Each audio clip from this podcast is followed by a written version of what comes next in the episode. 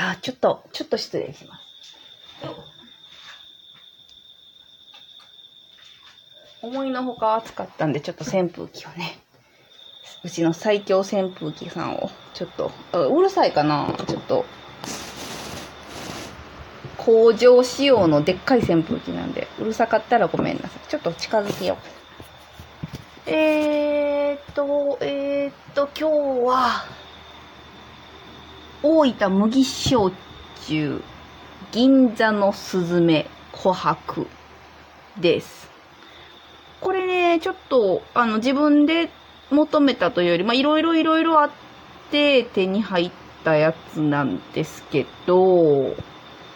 すっごい美味しかったんですよ。びっくりしちゃった。えー、何も調べてないんですけど、一応ね、裏のラベルに書いてますね。熟成によるまろやかな舌触りとスモーキーな風味が特徴。これ麦焼酎ですよ。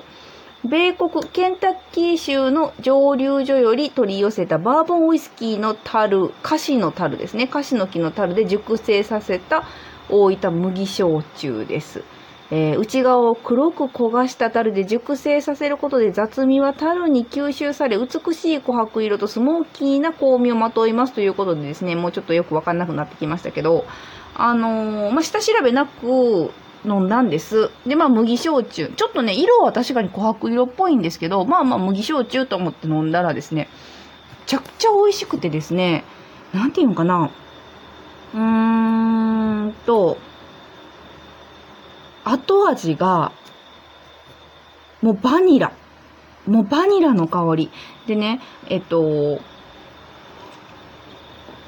うん、うん、うん。最初の口当たりはすっごいスッキリしてて飲みやすくって、まあ私、私の感覚ではね、あの麦焼酎とか焼酎ウイスキー飲み慣れてない人はもうちょっと癖を感じるかもしれませんが、私の中では割と飲みやすい感じで、で、行くんですけど、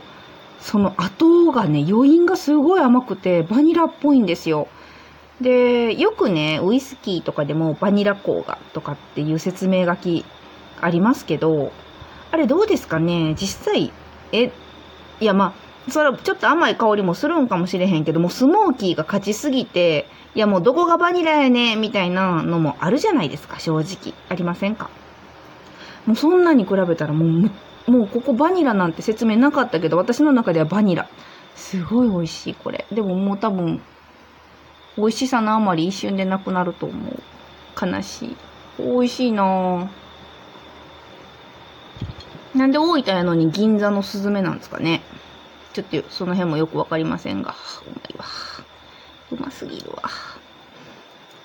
今日は話したいことがいっぱいあるから12分がちょっとどういう配分にするかがすごく難しいんですが、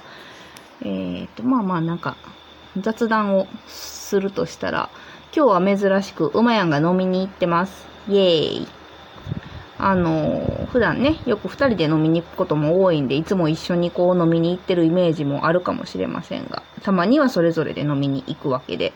今回はちょっと私が仕事の都合で出られなかったので、もう泣く泣くですね、なんか素敵な飲み会の企画やったんですけど、ちょっと、馬屋行っておいでよということで、私は自宅で、えー、待機ということになってます。でもまあ、その分ね、こうやって収録も好きにできるっていうか、いや、全然好きにしたらいいんやけど、ちょっと聞かれるとやっぱり恥ずかしいですね。うまやん多分この配信も聞いてないはずやし、なんていうか、やっぱりね、やっぱり、はい、もう私もそこそこの年齢でですね、その、何 ?Z 世代とかじゃないんで、こういうタブレットとか、スマホとか、インターネットとか、そういうのが身近だった世代じゃないんで、あの、タブレットに向かって一人で喋ってる姿を誰かに見られるっていうのはちょいと恥ずかしいんです。その点ね、今日はね、誰にも見られることなく、好き勝手喋れますので、別にいつも見てないけど、まや、見てないっていうかもう見てないところで撮ってるけど、この伸び伸び感はね、格別ですね。そらお酒も美味しいわ。うん。よいしょ。もう一本ぐらい取ろうと思ってるのに、これ飲み、飲み尽くしたらまずいな。えー、まあ夏の間、しばらく、酔いどれダイアリーは配信を止めておりましたが、まあ収録自身もちょっと少なかったんですね。あのはい、体調も崩したりしてましたし、夏バテやったりもしてたし、で、前々から、その、飲んでる量があんまり バレないようにっていうこともあり、えー、結構収録と配信の順番をぐちゃぐちゃにするとか、えー、かなり寝かせてから配信するとか、そういうことをしてます。なんで、ですね、その、夏の間の夏バテ、前回の配信はあんまりこう続けてやるとバテバテすぎてるなっていうのもう、まあ、配信にどこまで出てんのかもわからないんですけど、自分の中では気になったりしちゃうんで、もうそれはそれとして、もうちょっとご機嫌さんのね、体調もいい、もう誰にもその心配、心配いらないよ、元気にしてるよっていう配信も間に挟みながらみたいなシャッフルをし、しているわけで、まあそのためのこう、音源の確保とかもあって、編集してない割に手かかってんな、この番組。で、えー、まあまあ、ある程度の話数が溜まってきたんで、また、シャッフルシャッフルして、無難なところからこう、配信してるわけですけど、最近は予約配信っていうやり方も覚えまして、あの、時間のある時にね、確認して、あ、もうこの辺は出せそうかなっていうのを、トントントンと予約しとけば、知らない間に配信してくれていると。そういう技も身につけました。で、まあまあ、あの、定期的にある程度配信しているとですね、やっぱ反響もいただけるもので、最近ちょこちょこっとね、あの、案外こう、いいですよ、この番組も楽しんでますよ、みたいな声を直接かけてくださったりもしてて、あ、そうなるとまた調子に乗ってね、こんな酔いどれのなんちゃない話をまた、いそいそと取るわけです。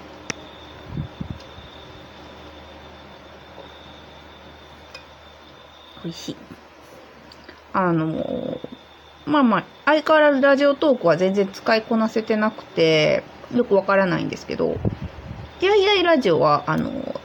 アンカ、元アンカ、現、ポ、え？ Spotify for Podcast かな？の場合は、